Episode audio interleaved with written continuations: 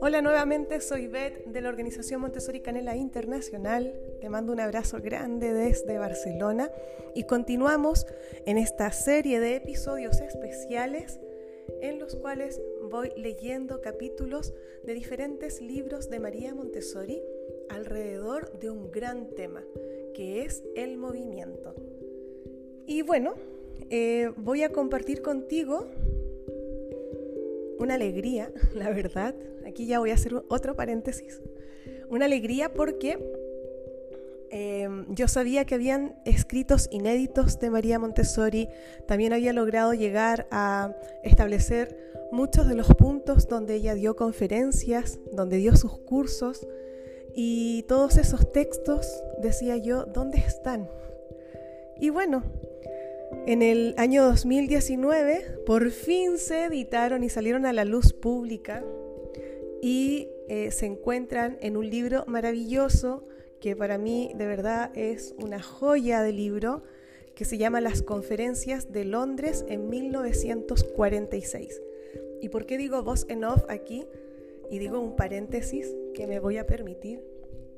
Y es porque es de tal riqueza cada una de las líneas de este libro que yo me pregunto, ¿cómo es posible que los simples mortales tengamos acceso a esta calidad de contenidos de María Montessori recién en el año 2019? Siempre me pregunto eso, ¿por qué? ¿Por qué? ¿Por qué? ¿Por qué se demoran tanto? Y no solo con la educación Montessori, sino que también con muchas otras pedagogías ¿Por qué se demoran tanto en hacer llegar a las personas, verdad, un legado que ella misma y muchos otros pensadores, filósofos, educadores lo han dejado como un bien para la humanidad? Esa es mi reflexión de voz en off. He de decir que estoy súper contenta con este libro y lo cuido así como si fuera mi mayor tesoro porque me he podido sumergir una y mil veces y de verdad que para mí este compilatorio de sus conferencias me hace trasladarme a aquella época y sentir que estoy sentada allí en primera fila escuchándola. Y una vez una alumna de acá en Barcelona, cuando dábamos las clases 100% presencial, me preguntó qué haría yo si tuviera la posibilidad de estar con María Montessori. Y, yo le dije que en realidad yo creo que me pondría así tan me iría tan para adentro que no le preguntaría nada, me quedaría así como en silencio contemplándola y, y bueno, así es que bueno, te comparto entonces, el, aquí vamos a estudiar el, la conferencia número 22 que se llama Movimiento y Carácter y la fecha en que se dio esta conferencia es del 29 de octubre de 1946. Recuerda que estoy compartiendo estos episodios especiales debido a que participé en la segunda edición del Congreso Montessori Virtual y allí compartí una ponencia que se llama En palabras de María Montessori, el movimiento ayer, hoy y siempre. Y como sé que en muchísimos países aún no llegan estos libros, entonces eh, hemos acordado contigo que te iba a grabar los capítulos. Vamos a ello entonces. Del libro Las conferencias de Londres en 1946, cuya edición del libro que yo tengo es del 2019, voy a compartir la conferencia número 22, que se llama Movimiento y Carácter, y María Montessori la dio el 29 de octubre de 1946. Así es que te invito a viajar, a retroceder en el tiempo hasta situarnos en el año 1946. 1946. Mi papá tenía un año de vida. Un año y Gabriela Mistral, gran mujer, también vivió cosas especiales durante esa época. Vamos a ver qué nos dice María Montessori. Debo enfatizar la importancia del movimiento. La transformación en el carácter de los niños difíciles que describí estaba directamente relacionada con el movimiento. Hacemos todo por medio del movimiento y por lo tanto debe ser importante. En términos psicológicos, en el pasado, el movimiento no consideraba correctamente o cuando no se daban cuenta todavía de su importancia. Ahora los niños han demostrado su importancia. Cuando los niños que tienen las mismas desviaciones que los adultos se concentran en el trabajo con sus manos, cambian. Forman su carácter y se estabilizan. El movimiento en este sentido tiene cierta correspondencia con la unidad del individuo. Si observamos el comportamiento de los animales, veremos que cada especie se caracteriza por sus propios movimientos especiales. Cada especie se caracteriza por su forma y también por sus movimientos. El movimiento de los animales es hereditario, pero los movimientos del hombre no son hereditarios. El hombre construye sus movimientos por sí mismo debemos considerar la importancia de los músculos mismos. Supongamos que se comenzara a quitar todos los músculos del cuerpo, de las piernas, los brazos, las manos y la cara. ¿Qué quedaría? Solo un esqueleto. Piensen en esto. El propósito del esqueleto es sostener los músculos. Los huesos son solo cosas rígidas a las que se adhieren los músculos. La cabeza es solo una caja de huesos para sostener el cerebro. Si tuviéramos que quitar el esqueleto, ¿qué quedaría? Los órganos y los músculos quedarían separados el uno del otro. El cerebro, los pulmones, los intestinos, el hígado, no se mantendrían en posición ni se unirían. La persona ya no sería una persona todos estos órganos, el cerebro, el corazón, los pulmones, los órganos de la digestión, etc., solo se interesan por la vida. Son una forma vegetativa de vida. Estos órganos trabajan para mantener la vida. Se encuentran tanto en animales como en humanos. El cerebro es el director porque innumerables nervios provienen del sistema nervioso central y van a las células que forman los músculos. El impulso de la voluntad se transmite a través de estos a los músculos. Los músculos son los servidores de la voluntad. Estos músculos especiales se llaman músculos voluntarios. El propósito de la voluntad es mover estos músculos de forma coordinada. Los órganos que están en relación con el cerebro, como los ojos, los grandes órganos sensoriales para la vista y los oídos, los órganos para oír, son cosas muy pequeñas. Son como una pequeña bombilla eléctrica, pequeña en proporción a la gran área que ilumina. Los órganos sensoriales de la cabeza son pequeños en comparación con el centro, el cerebro. En cambio, hay una gran cantidad de músculos. El cuerpo está hecho de músculos y le dan al cuerpo su forma externa. El cerebro y los músculos son la especialidad del hombre. Sin movimiento hereditario, el hombre debe tener una guía. Los movimientos no se le han determinado. Por lo tanto, la construcción del movimiento es una parte importante del desarrollo de un niño. No solo un movimiento coordinado, sino un movimiento con un propósito. El movimiento coordinado debe involucrarse con algo grandioso y debe estar conectado directamente con el cerebro y la inteligencia. Hay una correspondencia entre la inteligencia y el movimiento que trae unidad. Cuando se establece esta unidad entre el sistema nervioso y los músculos, comienza el movimiento. El cuerpo es como una máquina mecánica muy complicada que se puede estudiar. La mente del hombre debe ser capaz de hacer que esta máquina funcione de acuerdo con las circunstancias en que se encuentra el hombre. Este movimiento no es hereditario, sino que se adquiere a través de la experiencia en el ambiente. El problema no es moverse, sino moverse en relación con la inteligencia. El individuo no podría hacer conquistas si no fuera por esta relación entre la voluntad y los músculos. Puedo hacer cosas porque tengo mi máquina, mi cuerpo a mi disposición. Tengo que ser dueño de mi mecanismo y luego puedo estar seguro de mis acciones. No recibo esta hermosa máquina lista para usar, debo construirla yo. Para hacerla cada vez más perfecta, debo formarla desde el principio y hacerla lo más perfecta posible. La naturaleza me impulsa en esto. La naturaleza me insta a hacer ciertas cosas en el ambiente. Cada individuo debe hacer estas cosas.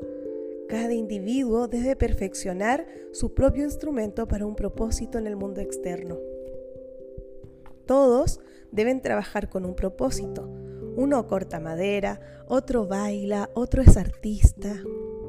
Para que cada individuo pueda hacer lo que quiere hacer, primero debe construir su propio cuerpo para que sea un instrumento que le permita tener su propio comportamiento especial en el ambiente. Todo hombre debe trabajar. El trabajo de los hombres es modificar y transformar la tierra. Sus cuerpos no son importantes solo para el movimiento, sino para el movimiento con un objetivo especial. Todos deben desarrollar su cuerpo para que sea una máquina perfecta preparada para ese objetivo especial. El tipo de trabajo que hace el hombre es diferente de una persona a otra, pero juntas las diversas actividades de los hombres producen la civilización humana. Los niños no saben cuál será su trabajo futuro, pero saben que deben preparar su instrumento desde el principio. El propósito para el cual se usarán estos instrumentos es diferente para cada persona. Esta es la gran importancia del movimiento. Vemos que el niño que está activo libremente cambia de carácter. El movimiento se correlaciona con el carácter, no solo con la inteligencia, sino también con el carácter. El lenguaje no forma el carácter, el lenguaje se construye en relación con la inteligencia. El movimiento está correlacionado con la unidad de carácter. Algunas personas parecen guiadas por una luz interna que las dirige a un propósito específico en el mundo externo, que define su comportamiento.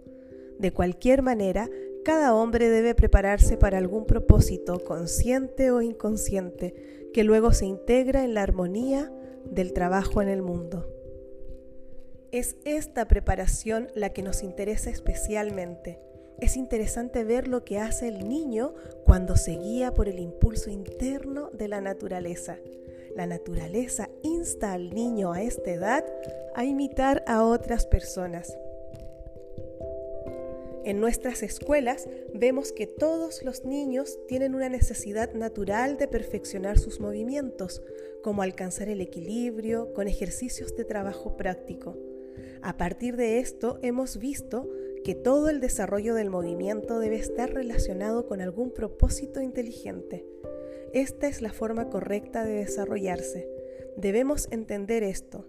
Debido a que somos materialistas en nuestras ideas de cómo debe desarrollarse el movimiento, vemos el cuerpo como una máquina en sí misma y no como una máquina que trabaja en conjunto con el intelecto.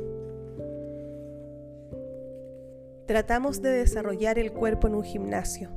Esta no es una manera natural. No es movimiento con un propósito inteligente.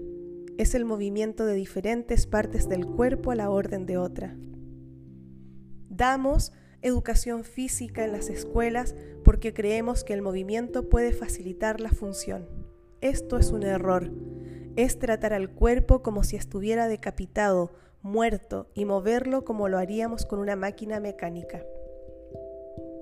Uno no tiene derecho a hacer esto porque el movimiento es parte de la vida y la vida tiene una guía, uno no tiene derecho a sustituir esta guía, este impulso interno con sus órdenes.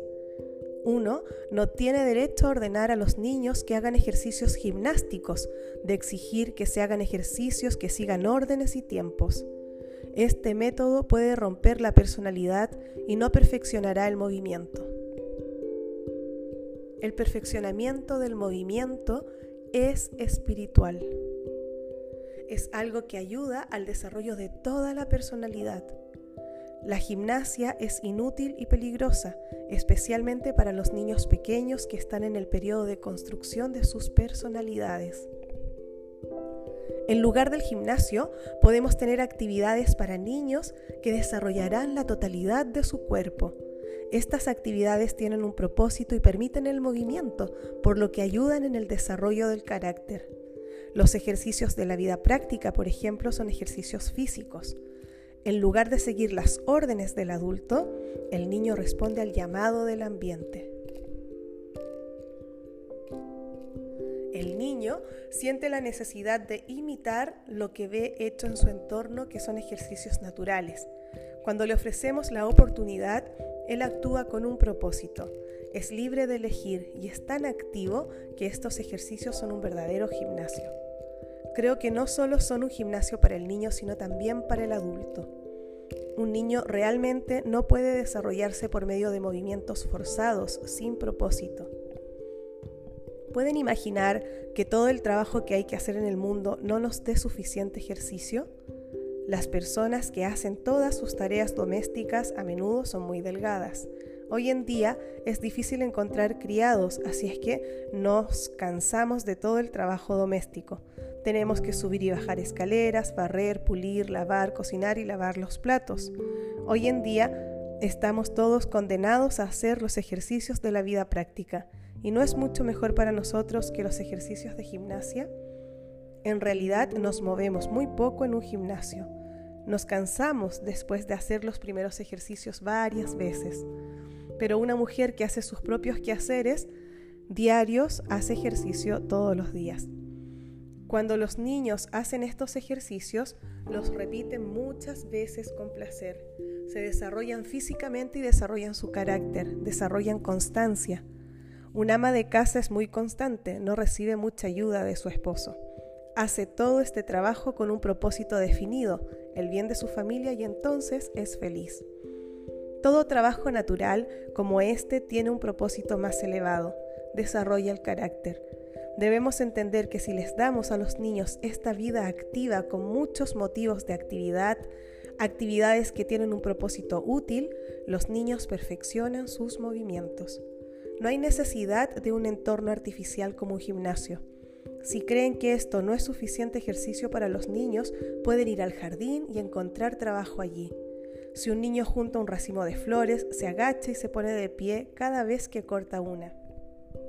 Si desean fortalecer los músculos, denle a los niños herramientas de jardín, déjenlos cavar, etc. Sudarán y mejorará su circulación sanguínea.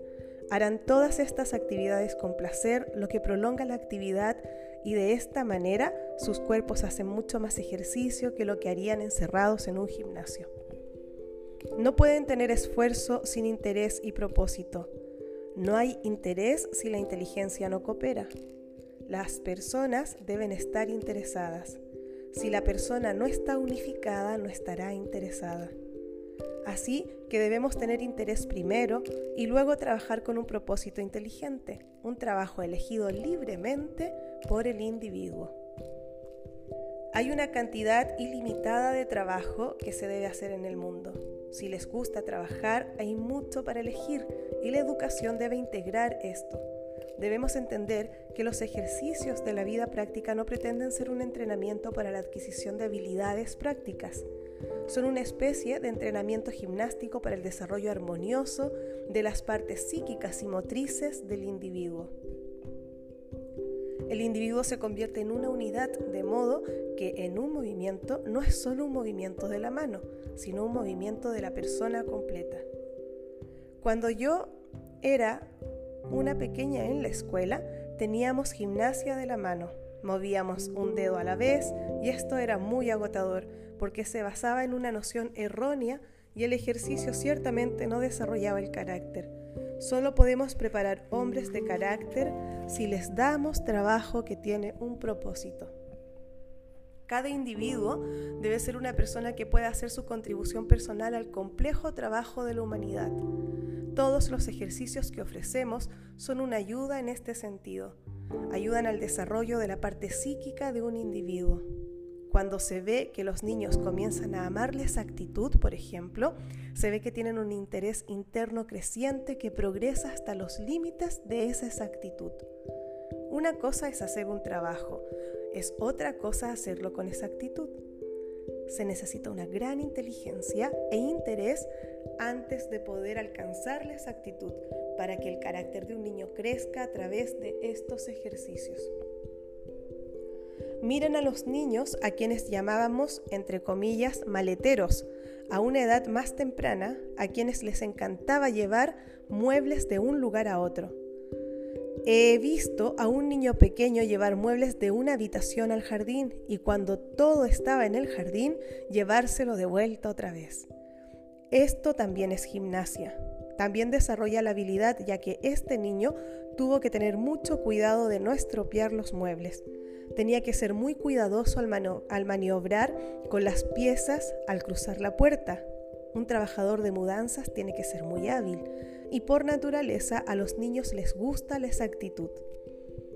Esta precisión no viene porque la maestra le enseña, sino porque el niño tiene una guía interna, una guía que lo lleva a la perfección y a perfeccionar el movimiento. Somos desafortunados si perdemos esta guía, pero el niño no ha perdido la guía. Debemos propiciar que el niño llegue a ese punto de exactitud. No se ha entendido este impulso de exactitud aún en las escuelas. Un gimnasio no puede dar el perfeccionamiento. Incluso en muchas escuelas Montessori han venido a verme las personas que comenzaron la escuela y me han preguntado qué deben hacer con respecto al gimnasio, puesto que todos los padres preguntan por el gimnasio. Esto es porque no han entendido completamente. Si los niños no hacen suficiente ejercicio, deberían darles más trabajo para hacer. Tal vez los padres no entienden esto, pero si las maestras incluyen un gimnasio en la escuela, entonces claramente no han entendido lo que quise decir. Este asunto de tener un gimnasio a menudo desvía la atención de la, desvía la cuestión de la atención de la educación en las escuelas. En primer lugar, debemos tener una educación real en línea con la naturaleza. En segundo lugar, debemos tener una educación que ayude a la sociedad, porque todas las personas deben trabajar y ser activas. Hoy las personas tienen la oportunidad de que las eduquen, pero no pueden ser felices si tienen que sentarse en una escuela todo el día escuchando a una maestra. La civilización nos ha dado automóviles, de modo que no necesitamos caminar. Nos hemos vuelto inertes y por lo tanto tenemos que hacer ejercicios gimnásticos. Es mejor usar nuestro poder físico para realizar un trabajo útil que quedarnos inertes y tener que hacer ejercicio. ¿Por qué somos esclavos a tal grado?